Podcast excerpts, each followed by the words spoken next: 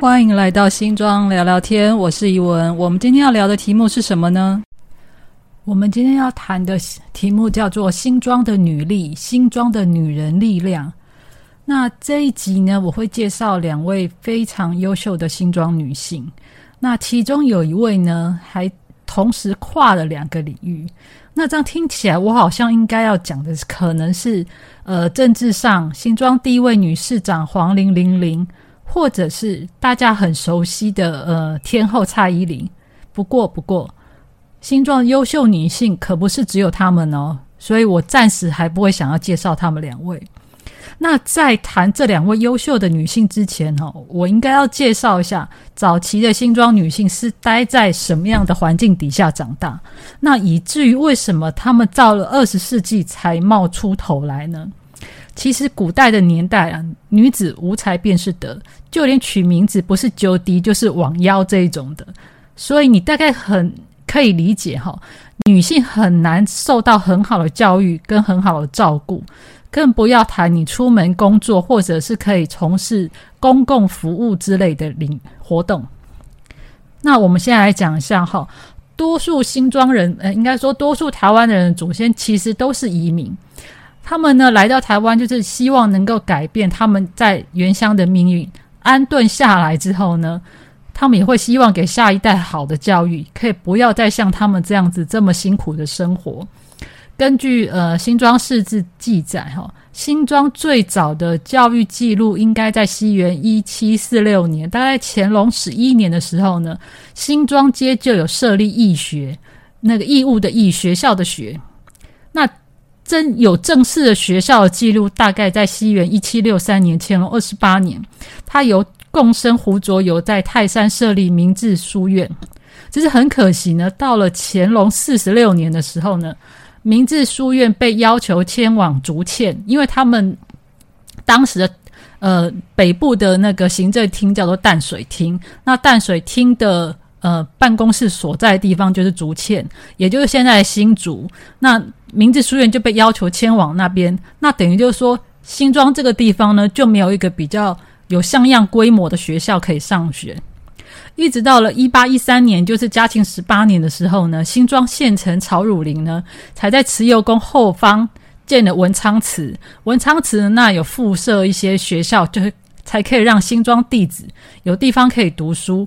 那一八七五年呢，就是光绪元年左右呢，文文昌祠移到现在的位置，地点是碧江街，并且在文昌祠左边呢设有义塾，就是也是义务义务的义私塾的塾。可是各位要有个概念哦，上面这些教育环境都跟女性一点关系都没有，因为当时的女性也不可能出门读书的。这个情况呢，到一八九五年之后有了改善，有了变化。最主要是日本政府来台湾之后，他们针对这个教育呢，开始设立了所谓的国语传习所，就是教大家讲日文的地方。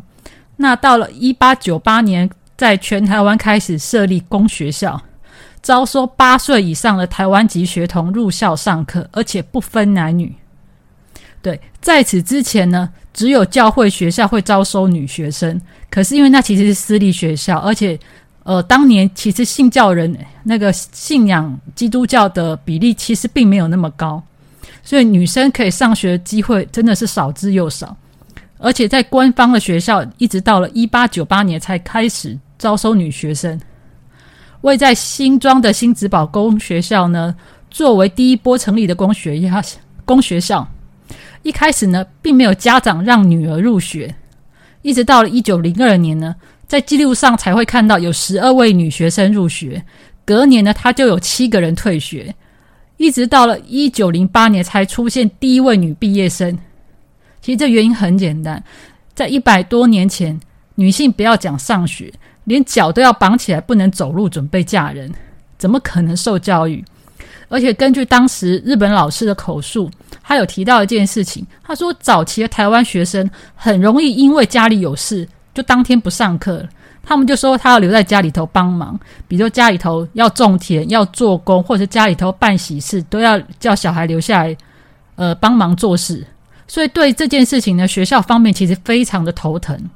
当然，在日本教育上面还有一个特点，就是其实日本人的观念也是存在男女有别的观念，所以男女生的课程在某些事情上面就是分开上课，女学生要上裁缝课，而且另外还有一个规定是，这一届如果女生只要超过二十个人以上，就要单独设立女生班。那基于上面两个原因呢，有一个新兴的行业就诞生了，对，那就是女老师。因为他们没有办法叫男老师来教裁缝课，这个头衔呢，过去没有，过去没有，可是一直到现在，女老师还是年轻女性在工作上的热门选择，因为她收入稳定，而且受人尊敬。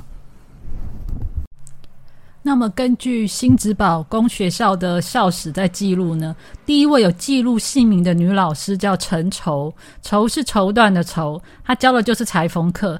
可是她这个她呢没有接受过新式的教育。那根据记载，她只接受两年的书房教育，就是请私塾老师到家里来教，而且她教的时间很短，她不到一年就走了。这也有可能是因为当时的女学生也休学了，所以学校方面并没有在聘用。在日治早期呢，公学校有女学生入学才会想要聘用女老师，所以工作并没有想象中的这么稳定啊。那。不过，新职宝公学校的记载里面呢，有一位女老师担任教职长达十年。那她也是公学校第一位毕业的女学生，叫叶麻油。叶子的叶，麻油就是麻油鸡的麻油。其实我们听名字大概就知道，早年新庄文教方面呢，呃，真的不算是发达，也真的没有发达。但是你也不要觉得说叶麻油的父母对他并不好，基本上在那个年代会让女儿。念书、升学，甚至于出门上班，都是一件了不起的事情了。好，叶麻油呢？他从一九零八年公学校毕业之后呢，那升学进入国语学校第二附属学校担学习记忆科。那毕业之后呢，他回到公学校担任职。我先稍微介绍一下，什么叫做国语学校第二附属学校。他在一九一零年的时候改制成为国语学校附属女学校，他专门养成女老师，投入公学校的教育工作。那一九二二年改制成为台北州立第三高女，也就是现在的中山女中。那我们回来谈谈叶麻油的职场生涯哈。其实他是一八九二年出生的，他十一岁的时候才进入公学校念书。其实当年的公学校虽然规定八岁就可以读书，可事实上。很少有学童就是很准时的入学，所以他的公学校的收的学生范围很广，他有从八岁，有从到十六岁都可以念公学校。好，叶麻由十一岁才去读书，那到他一九一零年回学校任教的时候，刚好那一年他十八岁，他年他年纪很轻啊，所以他当时的月薪只有八元。不过他在任职期间，他真的非常的努力。他除了教书之外呢，他不，他也不间断的接受所谓的教师讲习，其中我包括国语教授，国语就是日语，然后唱歌、体操、裁缝。这边讲的唱歌就是音乐课，体操就是体育课。一直到他二十八岁取得正式的教师资格时，他的薪水也升到了二十二块。诶，其实这个薪水算高吗？我给大家两个数据哈，就是日治时代的公务人员薪水大概四十二到四十五之间，那一套男人的西装呢，大概二十五元，所以其实这个月薪呢不算高哦。可是对于女性来讲，这已经是一个非常划时代的突破，女性可以靠自身的专业赚取收入，养活自己。好，我们再讲一下叶麻油后续的人生哦。就在我以为他二十八岁离开了。新子宝公学校的时候呢，他的相关的资讯就会消失在茫茫的资料海当中。一直到后来，我在网站上呢看到他后续的发展，我稍微跟大家介绍一下。他离开了老师的角色之后呢，他开始担任幼稚园主任、政工所户籍干事，担任台北县议会第二跟第三任议议员，一直到民国五十五年去世。也就是说。他后期的人生呢，就是直接投入了政治公共服务的领域，这真的是很厉害。甚至我还在早期的联合报的报纸上面看到过他咨询了一些什么东西呢？他曾经在县议会咨询警察跟私娼的问题。根据一九五六年三月的联合报记载，他呢去咨询台北县警局，问警察呢愿不愿意仿效台北市警察局查气包兜里华西街一样去查台北县的私仓，把私仓纳入管理，然后要求卫生局去追踪性病防治。他们甚至要求呼吁男性们要尊重女性，不要再寻花问柳，这样子娼妓自然就消失了。其实这人生真的非常精彩耶，而且他的咨询内容还颇为呛热啊，特别在那个年代里面，我觉得他的活力四射，他根本不逊色于后后面也投入公职的新庄市长黄玲玲玲。那也我在想，也许他当年离开公学校原因，可能是因为结婚生子，所以他后续也去担任了幼稚园的角色。那他到底为什么原因会去投入公职的人员的选举？然后，而且还连续，而且还担连续担任了两届相关的资讯呢，我会后续再努力介绍给大家认识。那我这边呢，就是燕麻油的故事。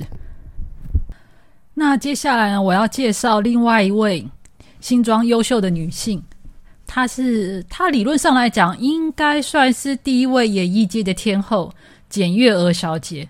其实新装出身的演艺界明星呢。除了蔡依林、吴奇隆之外，其实还有一位简月娥。不过她的年代比较久远，那且我慢慢说出她的故事哈。这个故事要追溯到日本时代，台湾有第一家唱片公司叫做古伦美亚。那古伦美亚当年呢，最有名的就是有天后宫，他手上有两大红牌明星，一个叫蠢蠢，一个叫爱爱。那这里面所要介绍的爱爱小姐呢，就是我们的简月娥的艺名。好，这位简月娥小姐呢，她一九一九年出生于新庄街，那公学校毕业。听说她住在呃武圣庙附近，她从小就很喜欢看热闹，也爱唱歌。那学校毕业之后，由于实在太热爱唱歌，所以她在一九三四年的时候呢，就进入了古伦美亚。在入职的那一天呢，入职报道那一天，刚好有位主管也在同时报道，他就是周天旺先生。那稍微知道台语歌历史人都明白，他是一个作词人，他非常的著名。他跟当时创作部的另外一位音乐家邓宇贤先生呢，一起做了非常多好歌。台语歌谣《四月望雨》就是这两位的经典作品。那因为月娥她的外形非常的娇俏可爱，而且她个性很活泼，那所以当时公司就给她取了一个秘艺名叫做爱爱。那爱爱小姐呢，她跟那一天。呃，一同报道了周天旺先生就开始上班了。那周先生其实当时一眼就看上，就非常喜欢这个小女孩，所以他也帮嗯爱爱量身定做写了很多首知名的歌曲，《满面春风》《河边春梦》《江上月影》，都是他为这个小女孩所写的歌。特别是这一首《河边春梦》。是当年他们两位还没有结婚的时候呢，他们其实上会到淡水河边散步。周天旺就将他满腔的感情写到了歌词当中。其实他们两位后来有结婚，那听说婚后呢，他有去问他老婆说，他有没有听出来歌曲当中的感情？然后这位小姐就回答说，她只觉得歌很好听啊，她没有想太多。所以各位文青男女。真的喜欢就一定要说出口，让对方知道。那根据我看到的口访记录当中呢，爱爱有提到说，他呃当年在呃古伦美亚上班的时候呢，他每每个月呢都固定会到电电台去唱歌，报纸跟电台就会宣传爱爱会来会来录音，那也会有播他的采访。其实就跟现在好像没有什么两样哦。不过，由于当年哈收音机是非常奢侈的东西，不是每一户人家就有办法拥有，所以他的歌迷呢，只能在固定的时间守在某些有收音机的店门口去听他的唱歌跟听他的采访。接另外还有就是因为早年的电影都是默片，那所以他们呢会有会有一种宣传模式，就是他电影会搭配主题曲。做宣传，而且在播放之前都会邀请歌星来现场演唱。爱自己，他非常回味这一段时光，因为他可以就可以在那个剧院里面跟他的歌迷近距离的互动，而且他很快就会知道他这首歌歌迷们喜不喜欢。除了录录制流行歌曲呢，爱爱本人也出过歌仔戏唱片、评剧、南北管、地方戏曲，他基本上都可以来唱一段。他真的是天生的歌星啊！不过很可惜哈，欢乐的时光非常的短暂。那到了一九四一年，日本进入太平洋战争之后，随之而来的皇民化，更搭配后面的美军大空袭，唱片业非常的萧条，根本没有人会来听歌买唱片，所以他的呃歌手的身份只当了八年，就暂停了演艺事业。加上战后哈，古人美雅并没有恢复上班。所以他就转行开始做生意。由于他的个性很活泼，加上他头脑很灵活，所以他就开始做了一些毛衣代工跟舶来品买卖。那收入都还不错。那他的先生周天旺先生，其实到大诶战后国民政府来了之后，他还有持续投入创作。可是因为当时是国语政策当道，所以爱爱并没有打算回到唱片圈，所以他就。呃，持续的再继续做他家庭主妇的工作，也开始接接一些手工生意来做。他走红的时间，我必须得承认并不长，但是他为台语歌曲留下了一些青春又活泼美丽的声音。那二零零四年八月呢，简月娥小姐就在台北振兴医院过世，留下了她精彩而又灿烂的一生。那这个就是简月娥爱爱的故事。今天的节目又接近了尾声，喜欢新装聊聊天的朋友，可以在各个频道底下留言，给我们一些鼓励，也给我们一些建议。那下次再见喽，拜拜。